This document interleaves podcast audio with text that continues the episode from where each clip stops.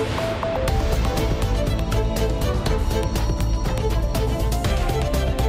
Tarde de segunda-feira vai começar o Portugal em direto para já os títulos desta edição. Cláudia Costa, boa tarde. Boa tarde. Os guardas noturnos do Funchal, na Madeira, estão preocupados com o número de assaltos que tem vindo a crescer bastante, sobretudo a estabelecimentos comerciais. Dizem que o problema nunca atingiu esta dimensão. O plano integrado e inovador de combate ao insucesso escolar do Tamegue Souza começou há cinco anos, termina no final deste ano letivo. O balanço ultrapassa todas as expectativas há uma descida acentuada da taxa de insucesso e também do abandono escolar. Envolve mais de 50 mil alunos de vários conselhos. Ora, nós vamos conversar com um responsável da comunidade intermunicipal do Tâmega Souza. A quem nunca aconteceu ver uma trotinete ocupar-lhe o passeio ou a subir uma rua em contramão. Só em Lisboa existem 18 mil destes modernos veículos que permitem furar o trânsito. A Câmara da Capital está a preparar um regulamento. A Junta de Freguesia do Parque das Nações já pediu mesmo a interdição de trotinetas em áreas como a Frente Ribeirinha. Portugal em direto emissão na Antena 1 RDP Internacional, Antena 1 Madeira e Antena Açores, com a jornalista Cláudia Costa. Poupar é a palavra de ordem na Câmara de Entroncamento, do Entroncamento, em pleno Ribatejo. Esta autarquia do Distrito de Santarém mudou há muito a iluminação pública e, graças a isso, já conseguiu poupar mais de um milhão de euros. Agora, aposta na mobilidade sustentável, começam hoje a funcionar os autocarros elétricos. Mais um corte, Paula Verã, na fatura dos combustíveis serão menos 70 mil euros por ano de gastos em gasóleo. Os transportes públicos do entroncamento passam a ser elétricos e a ter maior capacidade, explica o autarca Jorge Faria. Adquirimos recentemente quatro autocarros elétricos de lotação maior e a partir de segunda-feira os nossos transportes públicos passarão a ser efetuados por autocarros elétricos, amigos do ambiente, e é também mais o nosso contributo para as questões da descarbonização da economia e da sociedade em geral. Nós tínhamos um custo de gás óleo cerca de 60 a 70 mil euros por ano, que vai ser substancialmente reduzido. Foi um investimento, foram cerca de 1 milhão e 700 mil euros, com um financiamento do Fundamental de cerca de 1 milhão e de 700 mil euros de um esforço do nosso município. As novas oficinas para os autocarros vão ser equipadas com painéis fotovoltaicos e a energia produzida irá alimentar os transportes públicos com um custo quase residual. Mas a poupança da autarquia do entroncamento não começou hoje e já se nota na fatura energética, diz o presidente Jorge Faria. Todo o Conselho, toda a cidade tem iluminação LED, o que significa uma redução substancial dos consumos de energia, os nossos edifícios, uma grande parte deles, edifícios municipais, estão também com iluminação LED. Fizemos intervenções nas piscinas municipais para reduzir e melhorar a eficiência energética. Nos nossos telhados temos cerca de 1.200 painéis fotovoltaicos. Posso lhe dizer, por exemplo, que na iluminação pública nós uh, tivemos uma redução da fatura de cerca de 70%. Temos neste momento uma despesa de cerca de 400 mil euros com a iluminação pública.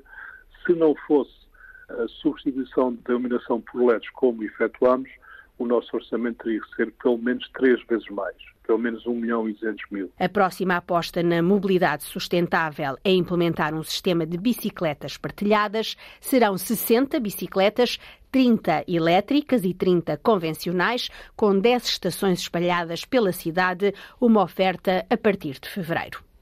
Poupar é assim a palavra de ordem na Câmara do Entroncamento. A Câmara de Barcelos, mais a norte, no distrito de Braga, vai ajudar as famílias mais carenciadas do Conselho com medidas no valor de 1 milhão e 700 mil euros. Os apoios passam pela ajuda ao pagamento de rendas, pela atribuição de cheques BBE, diminuição dos preços dos passes de transporte e redução de impostos. Esta é uma forma de ajudar a combater o aumento da inflação e do custo de vida. O programa de emergência social já foi aprovado entra em vigor no próximo ano. Ana Gonçalves. Tendo em conta o aumento da inflação, que tem consequências mais graves nas famílias com necessidades económicas, a Câmara de Barcelos aprovou um programa de emergência social.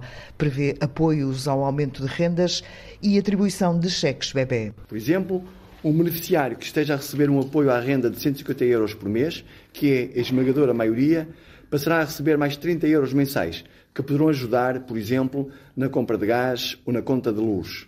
Uma segunda medida, chamamos-lhe cheque bebê saúde, destina-se a atribuir 150 euros por bebê nascido no decorrer do próximo ano visa ajudar as famílias nas despesas de saúde ou higiene que naturalmente o nascimento de um filho acarreta. Mário Constantino, autarca de Barcelos, as medidas de apoio social não se ficam por aqui. Haverá redução nos espaços sociais dos transportes públicos e diminuição do IMI e de rama. Redução de 25% do preço do passe social para todos os utilizadores na zona urbana, passando o custo desse passe de 20 para 15 euros redução de 25% do, do preço do passe social sénior, mais de 65 anos ou reformados, cujo passe passará de 10 para 7,5 euros mês.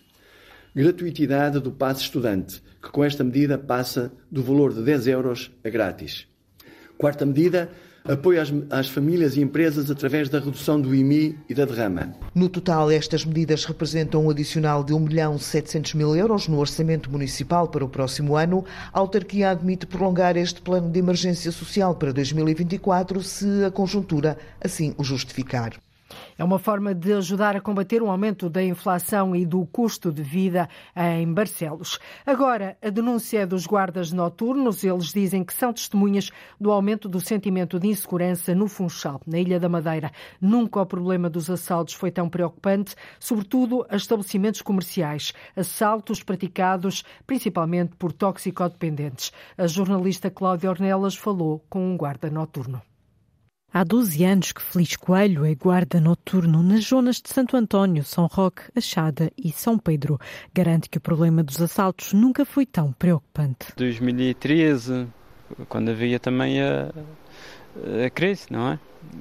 Mas não ao ponto que, como está atualmente. Toxicodependentes, alguns já referenciados, não agressivos e de várias idades, é o perfil dos assaltantes que manifestam, no entender de Feliz Coelho, preferência por estabelecimentos comerciais. Eu, eu encontro na rua uh, indivíduos que consomem blume e não consomem álcool, e outros que consomem álcool e não consomem blume.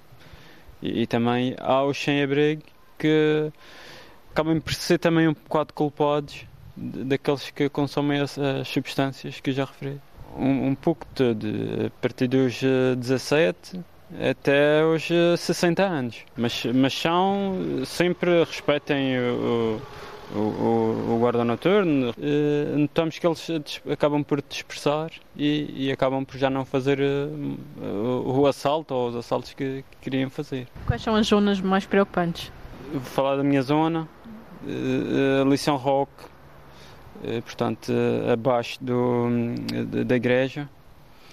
Eh, a zona, se bem que a, a zona da Achada também tem, tem havido bastantes, bastantes assaltos aí nessa zona, mais a residências. Feliz Coelho diz que, em média, os guardas noturnos têm registado entre dois a três assaltos por dia no Funchal. O guarda noturno observa polícias nas ruas, mas defende também a existência de equipas de psicólogos. Já que os indivíduos não são agressivos e eles até ouvem eh, uma opinião de, uma autoridade, de, de, respeitem e respeitem. Tentar arranjar uma equipa de, de psicólogos para que baixe ao menos o, os consumidores dessas substâncias. Arlindo Nóbrega é delegado da Associação Nacional de Guardas Noturnos e é a ele que os guardas noturnos vão reportando certas situações. A zona mais complicada tem sido a zona do Funchal.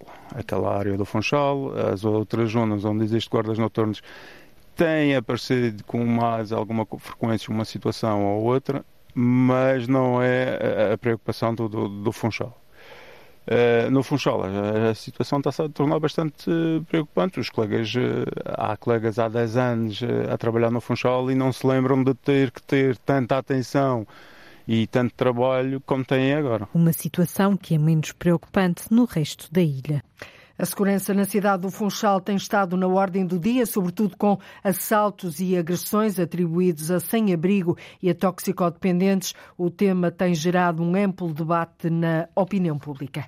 À semelhança de muitos outros municípios do país, também em Faro, no Algarve, a iluminação de Natal vai ter um horário de funcionamento reduzido. Com os preços da eletricidade a disparar, com a crise provocada sobretudo pela guerra na Ucrânia, a ideia é continuar a celebrar o Natal com luz, mas de uma forma mais económica. A poupança energética passará pela redução em três horas por dia. A autarquia de Faro acaba de anunciar, Mária Antunes, o programa de animação de Natal e Ano Novo. O investimento em iluminação de Natal é semelhante ao do ano passado. 100 mil euros é quanto custa ao município de Faro ter esta quadra com mais luz e brilho. A diferença é que, entretanto, surgiu uma guerra no continente europeu, os custos de bens e serviços subiram, em particular os da energia. Por isso, também em Faro, o horário de funcionamento de iluminação natalícia vai ser reduzido em 3 horas diárias. A iluminação que nós temos é idêntica aos anos anteriores. A diferença é que o ano passado acendíamos volta das 17 horas, este ano vamos acender às 18 que é quando o resto da iluminação uh, acende, e apagávamos no, às duas da manhã, este ano apagamos à meia-noite. Portanto, não há mais nenhuma alteração, a não ser em termos do, do período de duração em que a iluminação está acesa. Acima de tudo, é um sinal, é, é, é chamar a atenção das pessoas que devemos ter em conta uh, os custos da energia, mas eu acho que mais do que os custos da energia é a falta da energia.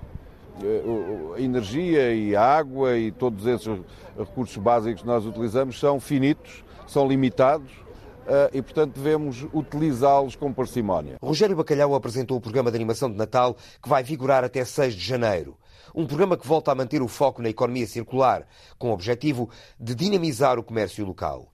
O presidente da Câmara de Faro anunciou a recuperação da campanha de vouchers Faro Somos Todos, implementada em 2020, durante a pandemia de Covid-19, numa parceria com várias associações locais e regionais. Este ano vamos retomar isso com um sorteio para quem comprar coisas no nosso comércio local. sorteio de, de, de 20 mil euros. Vai ser apenas um sorteio, não todas as semanas como houve em eh, 2020 mas um sorteio final Uh, antes de, de, de, do Natal, com todos os cupões. Além da animação natalícia, com mais de uma centena de atividades, da música à dança, do teatro à magia e às artes de circo, Faro vai festejar também a passagem de ano e o programa já está fechado. O modelo vai ser idêntico aos últimos anos, vamos ter o fogo de artifício, uh, como temos feito nos últimos anos, e vamos ter animação, onde vamos ter o Toy, e o Wilson Honrado uh, a tocar, o Toy das 11 à 1 e o DJ Wilson Honrado da 1 até às 3. E vai ser desta forma que a capital do Algarve entra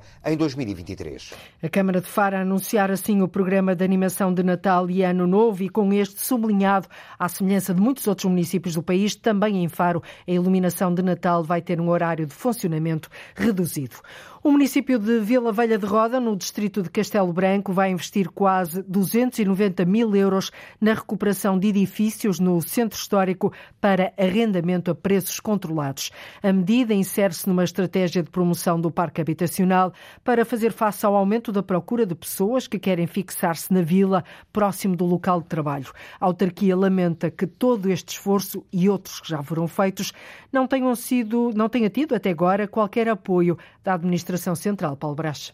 São dois edifícios devolutos em mau estado de conservação e em risco de ruína que vão ser alvo de reabilitação para fazer face à falta de habitação no Conselho de Vila Velha de Rodão. O investimento na criação de novas fábricas de papel e a criação de emprego fizeram aumentar a procura de casa e que, segundo a autarquia, pode ser atenuada com a recuperação destes dois edifícios. Temos seguido aqui três estratégias, uma que é a construção de edifícios novos, a outra o apoio das rendas e esta, esta que é também uma das apostas fundamentais do município, que é adquirir casas degradadas, recuperar essas casas que ficam no, na parte mais antiga da vila.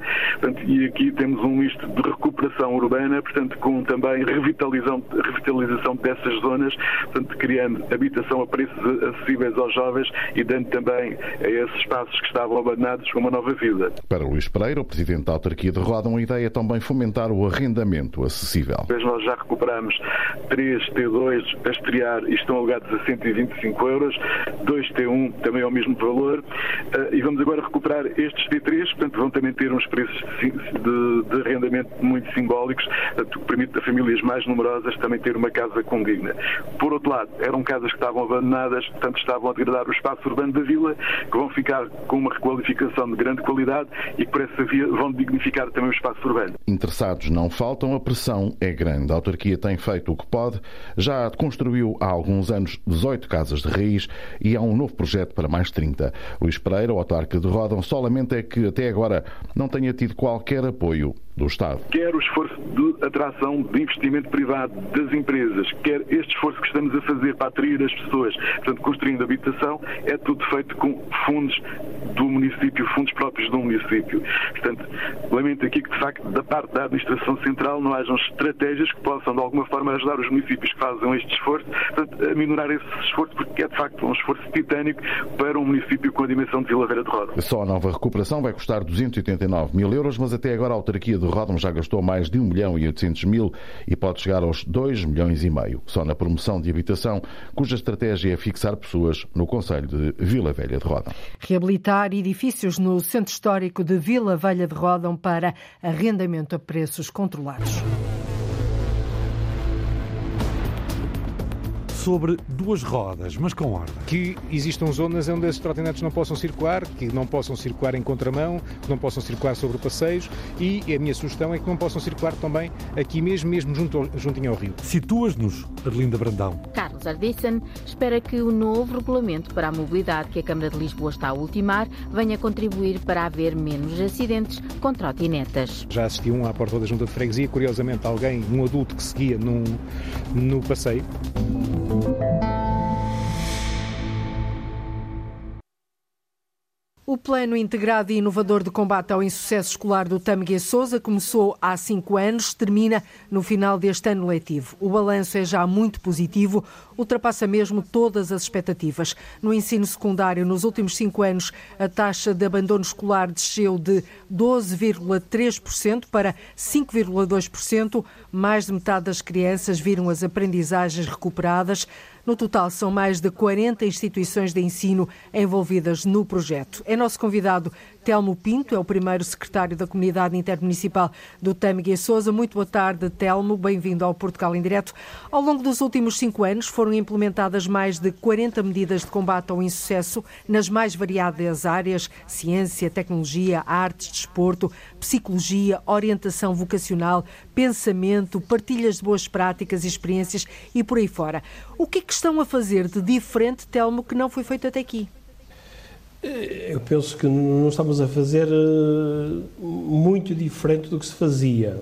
Porventura, o trabalho em rede eh, entre estas instituições, entre os agrupamentos de escola, eh, naturalmente com o envolvimento da família, dos encarregados de educação e com o envolvimento dos municípios e das próprias instituições locais, e dos alunos, que foram mais de 50 mil alunos de vários conselhos. E, e os alunos, e os alunos um, deste trabalho em rede e construído também com, com a participação uh, de, destes atores, é? porque o, o, nosso plano inovador uh, de combate ao insucesso escolar uh, é sempre um complemento da atividade educativa que existe no, no, no plano de, educativo. Telmo, falou, falou aí numa frase que é plano inovador e de facto a, a preparar esta entrevista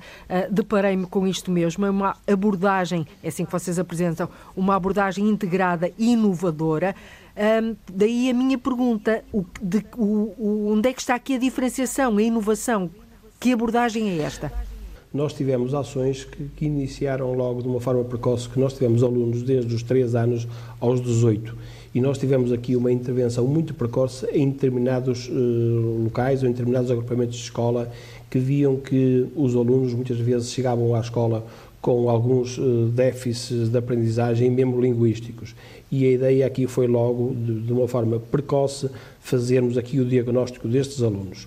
Depois, naturalmente, eh, também perante a realidade, porque nós somos um território de 11 municípios com uma diversidade económica, grande, é? cultural, é? este processo foi um processo que teve ação, ou melhor, teve diagnóstico, teve ação, mas também em permanentemente uma avaliação externa Por parte de quem? para neste caso pela, pela, pela, Universidade do Porto, pela Faculdade de Psicologia, uhum. que avaliou o, o, nosso trabalho e, acima de tudo, começou a medir os resultados da nossa ação. E, e os dados apontam, de facto, para uma diminuição muito acentuada da taxa de insucesso escolar de uma forma muito generalizada. E estamos a falar isto numa altura em que o plano entra no último ano de execução, ou seja, chega ao fim no final de, deste ano letivo.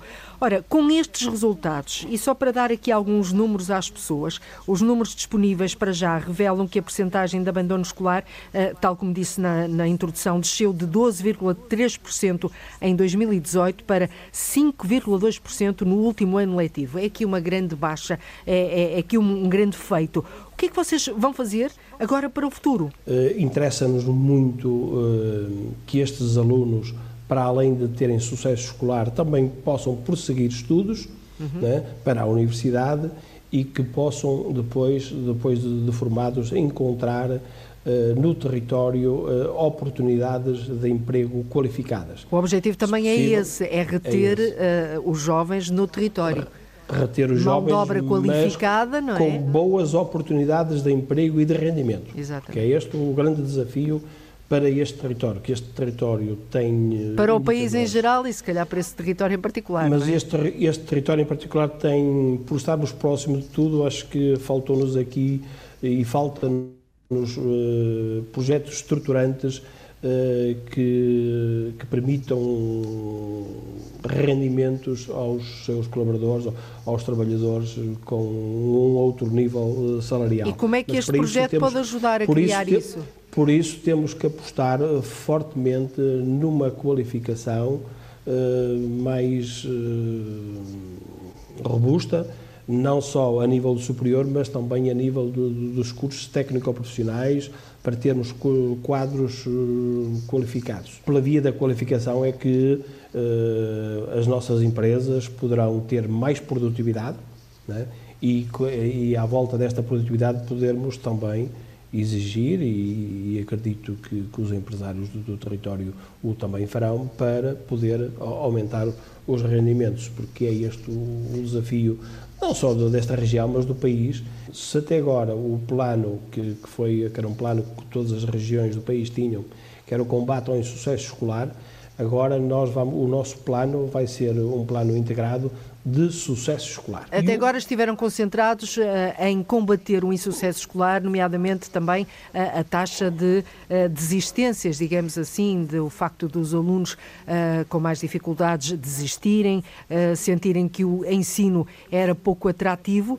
Conseguiram isso, conseguiram diminuir muito desta o abandono escolar de uma forma muito significativa e agora o plano vira, vira agulha e, e pretendem uh, criar um plano integrado de sucesso escolar, ou se, pegar nestes alunos uh, que não desistiram, uh, que estão nas escolas e torná-los em alunos com sucesso e depois no futuro trabalhadores também de sucesso. É, é isso mesmo. Nós hoje o abandono é uma coisa absolutamente residual, felizmente o que é que nos motiva e o que é que nos vai mobilizar no futuro, e quando digo no futuro, já no, porventura já no próximo ano letivo 2023-2024, é, é, é, garantir que é uma, uma das, das, dos déficits que, que, estamos a encontrar é que eh, hoje a comunidade escolar, os alunos, conhecem muito pouco da, sua, da realidade uh, social, da realidade institucional, da realidade económica do, do, do território. Uh, e o que nós pretendemos, naturalmente em articulação com, com os agrupamentos de escola, com os municípios, é, é, permitir de uma forma mais precoce possível que estes alunos, uh, ao longo do, do, ano letivo, com programas específicos, venham a conhecer melhor uh, a realidade de, melhor do território. E, e, quando digo do território, não me estou a confinar ao território do Tâmega e Sousa, mas porventura a outros territórios, a conhecer uh, outras realidades, a conhecer. Uh, mas começando desde uh, logo pela, pela, história da região e da. da a história da região, Sousa, é? mas mas também tentar uh, que há uma. Nós somos um território que tem aqui um potencial e um, um setores tradicionais uh, económicos muito fortes. É? Quer-me quer dizer dois ou três, muito rapidamente? O, o mobiliário, o vestuário, o calçado, a metalomecânica, a própria construção civil, o turismo.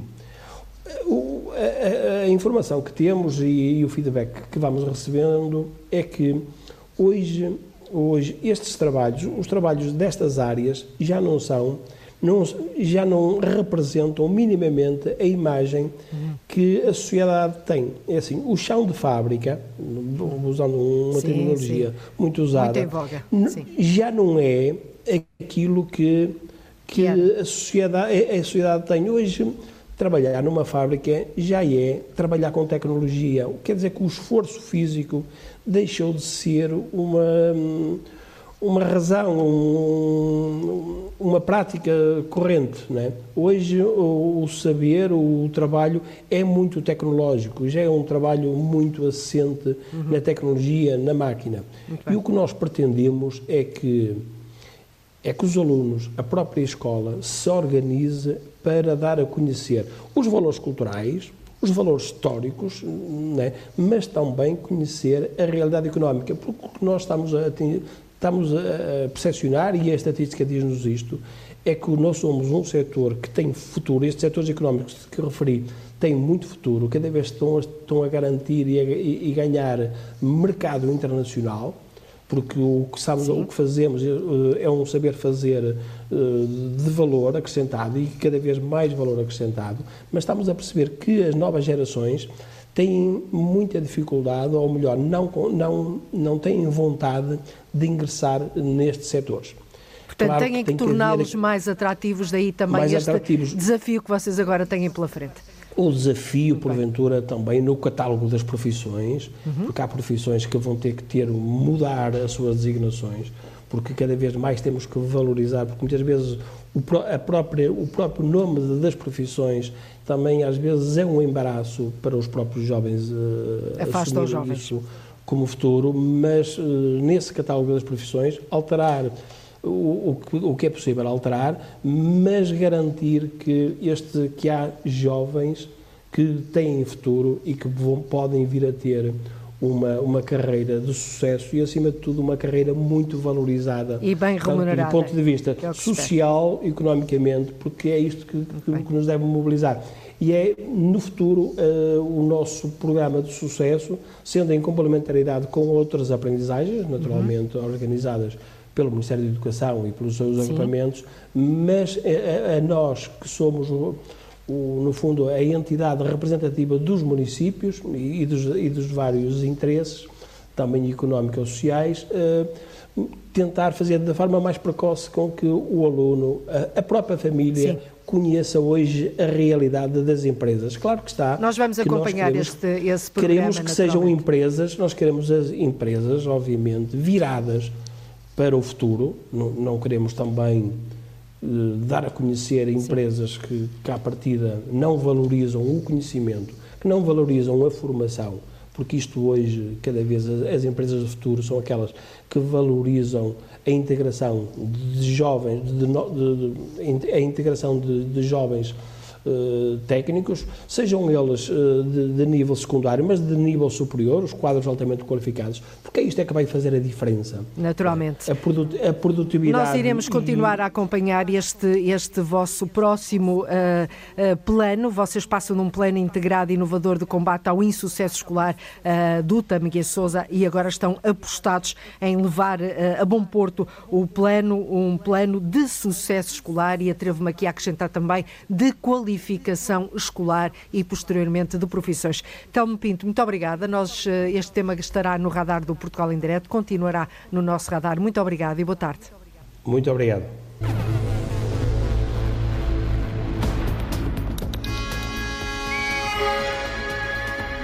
Inconfundível. O protagonista da nossa aventura selvagem de hoje é uma das mais conhecidas aves com a qual convivemos de muito perto desde tenra idade. Luís Henrique Pereira. É conhecido e, desde logo, identificável pela forma, pela plumagem, pelos comportamentos. O único documentário sonoro sobre vida selvagem em Portugal. O Pato. Uma da tarde, 44 minutos em Portugal continental e na Madeira, menos uma hora nos Açores. Este é o programa que liga o território de uma ponta à outra, o Portugal em direto. As autarquias estão a apertar as regras para disciplinar aquilo que dizem ser uma autêntica praga de trotinetas. Em Lisboa, a Câmara diz que há 18 mil trotinetas em circulação, o triplo das que existem em Madrid, por exemplo. Ora, o município está a preparar um regulamento para este tipo de mobilidade que deve estar concluído dentro de um ano. A preocupação com os acidentes, as infrações na circulação ou o estacionamento indevido levaram mesmo o presidente da Junta de Freguesia do Parque das Nações a pedir a interdição de trotinetas em áreas como a Frente Ribeirinha. A reportagem é da jornalista Arlinda Brandão. Sem meias medidas, o presidente da Junta de Freguesia do Parque das Nações em Lisboa defende a interdição de trotinetas em algumas zonas, como na frente ribeirinha e nos passeios. Que não permita que a trotinete chegue tão próximo. E é uma das hipóteses que, que, segundo parece, está em cima da mesa de, de, do engenheiro Carlos Moedas e da sua equipa de variação, que com o novo regulamento que existam zonas onde as trotinetes não possam circular, que não possam circular em contramão, que não possam circular sobre passeios e a minha sugestão é que não possam circular também aqui mesmo, mesmo junto, juntinho ao rio. Carlos Ardissen espera que o novo regulamento para a mobilidade que a Câmara de Lisboa está a ultimar venha contribuir para haver menos acidentes com trotinetas. Já assisti um à porta da Junta de Freguesia, curiosamente alguém, um adulto que seguia num, no passeio, com a, com a ciclovia mesmo ao lado mas eu dei para mim pensar, então, há sítios em que não há ciclovias, as pessoas queixam-se que não há. Aqui tinha mesmo daquele lado, é uma questão de comodismo, ou de só, só pensou no seu interesse e pronto. E às vezes temos quase casos de confrontação ou de atropelamento porque as pessoas vêm, o trotinete atinge alguma velocidade e, portanto, privilegiar esse espaço para, para as pessoas. Por exemplo, temos aqui também situações de passadiços que não estão preparados nem para a circulação de bicicletas nem de trotinetes e geralmente os sinais são deitados abaixo e as pessoas passam resultado. As tábuas, os parafusos vão desapertando, está tudo solto. Outra preocupação nesta zona da antiga Expo 98 são as trotinetas que são atiradas ao rio Tejo por vandalismo. Quando a água está mais clara e quando está a maré baixa, vêem-se bastante. Pronto, é, é uma brincadeira. Mergulhadas no rio. No rio, no lodo. Porque nós temos restado quase todos os dias o lançamento de trotinetes que ficam ali estacionadas e há sempre alguém que não tem mais nada que fazer e tirar a trotinete ao rio. Falamos com o presidente da Junta de Freguesia do Parque das Nações, Carlos Ardissen, que também critica o que diz ser uma excessiva oferta de trotinetas que acabam no meio dos passeios e na rua, em zonas de risco para haver acidentes. Aqui onde nós estamos, aqui em frente ao centro comercial, como se pode ver, se os nossos ouvintes pudessem, pudessem estar aqui ao nosso lado a ver, é uma oferta excessiva brutal de trotinetes. Temos aqui trotinetes, temos eh, não sei, dezenas por, dezenas por todo o lado. Estão mesmo no meio sim, sim, sim, sim, sim. passeio. Este passeio é bem largo. E isto é, é bastante perigoso para alguém que ou não tenha visão, ou, ou tenha problemas de visão, ou que vá distraído no seu passeio e tem de haver alguma forma de contornar isso e de, e de não termos 70 ou 80 trotinetes aqui no nosso, em nosso redor e que, se formos por aí fora pela freguesia, e, portanto temos reclamações e, e a ideia que eu espero que venha a ser posta com, com, o regulamento é criar os tais hotspots, os sítios onde seja permitido de largar a trotinete e ela fica ali estacionada e, portanto, minimize o impacto da dispersão. O regulamento para trotinetas e bicicletas que a Câmara de Lisboa se prepara para apresentar é para entrar em vigor no próximo ano e pretende também combater o estacionamento abusivo. A quem nunca aconteceu ver uma trotinete ocupar-lhe o passeio, então a subir uma rua em contramão, só em Lisboa existem 18 mil uh, destes modernos veículos que permitem furar o trânsito. Como percebeu, a Câmara da Capital está a preparar um regulamento e a Junta de Freguesia do Parque das Nações também já pediu a interdição das trotinetas em áreas como a Frente Ribeirinha. E hoje, na rubrica Os Nossos Animais Selvagens, vamos até uma das maiores lagoas naturais da Península Ibérica. Está localizada no triângulo dos conselhos de Águeda, Aveiro e Oliveira do Bairro é a pateira de Fermentelos, conhecida precisamente pela enorme quantidade de patos que abriga. Entre as várias espécies que por lá aparecem está o conhecido pato real.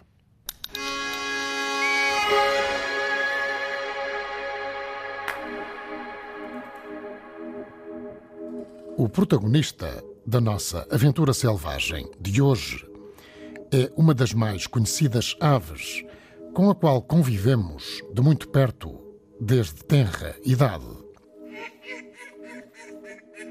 É conhecido e, desde logo, identificável pela forma, pela plumagem, pelos comportamentos e, claro está, pelas vocalizações.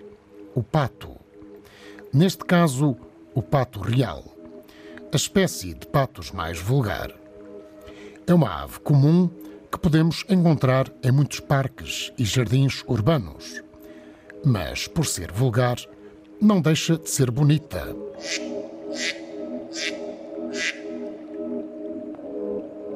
Interessante de observar, até porque é uma ave simpática e fonte de inspiração de artistas, pintores e autores de livros, de banda desenhada ou de histórias que aparecem nos desenhos animados que percorreram a nossa infância. Viemos até um sítio que ganhou nome precisamente por causa da enorme quantidade de patos que alberga. É a pateira de Fermentelos. Trata-se de uma enorme lagoa natural localizada no triângulo dos concelhos de Águeda, Aveiro e Oliveira do Bairro. É uma das maiores lagoas naturais da Península Ibérica e é também o local onde se realiza a tradicional apanha do moliço, com os coloridos barcos moliceiros, típicos embaixadores navegantes desta região plana e com uma luminosidade muito particular. A pateira de Fermentelos abriga muitas mais espécies de aves aquáticas, mas hoje viemos ao encontro dos patos reais. Percorremos um dos muitos caminhos em terra batida, ladeados por chopos e outras espécies de árvores, e seguimos à procura dos patos.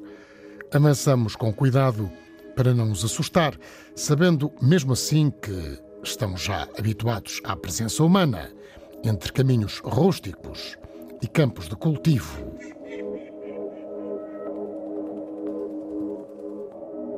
Esta é também uma zona muito frequentada por gente que gosta de praticar desporto ou que gosta de passear na natureza. E lá estão eles, nas margens. Contam-se às dezenas, às centenas, se estivermos dispostos a dar uma boa caminhada. Há desde logo um pormenor que salta à vista. O macho de pato real é muito mais colorido do que a fêmea a cabeça verde e uma lista branca em volta do pescoço. Um verde que brilha muito com os raios do sol. O bico é amarelo e o peito acastanhado. Há depois, transversalmente, umas pinturas nas asas que se estendem até à cauda. Estão sempre a mexer as patas, com as chamadas membranas interdigitais, membranas entre os dedos, que lhes permitem uma natação eficiente. As fêmeas são de uma tonalidade mais pardacenta, uma coloração mais esbatida e acastanhada. Na pateira, estas aves roliças multiplicam-se em tarefas muito diferenciadas. Há patos que agitam as asas, outros procuram comida à superfície, outros descansam nas margens, outros ainda cuidam da plumagem com a ajuda do bico. Patos não faltam. Haja vontade de os observar e, quem sabe, de os fotografar. Vale bem a pena o convívio com estes habitantes que emanam muita genica e graciosidade.